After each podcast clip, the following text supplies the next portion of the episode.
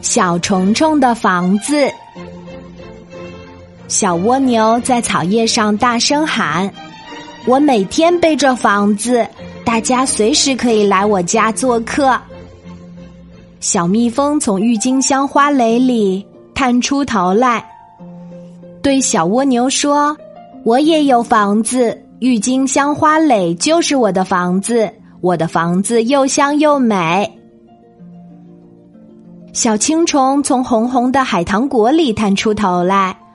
对小蜗牛说：“我也有房子，海棠果就是我的房子，我的房子还可以吃呢。”小蚯蚓从一个花生壳里探出头来，对小蜗牛说：“我也有房子，我的房子在地底下，这个花生壳就是我的房子。”小蜗牛羡慕地说：“哇哦，你们的房子真有趣呀！”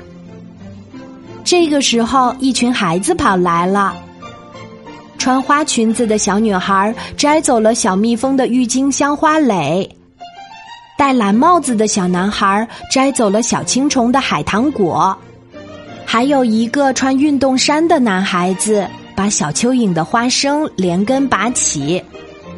大家对小蜗牛说：“还是你的房子好呀。”背在自己身上，别人抢不走。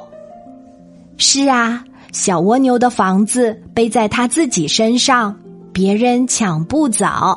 是自己的东西，才不会轻易被抢走。很多时候，我们总是去羡慕别人拥有的东西，反而忽略了自己拥有的。好啦，今天的故事就讲到这里。我是你的好朋友，晚安，妈妈，小宝贝，睡吧，晚安。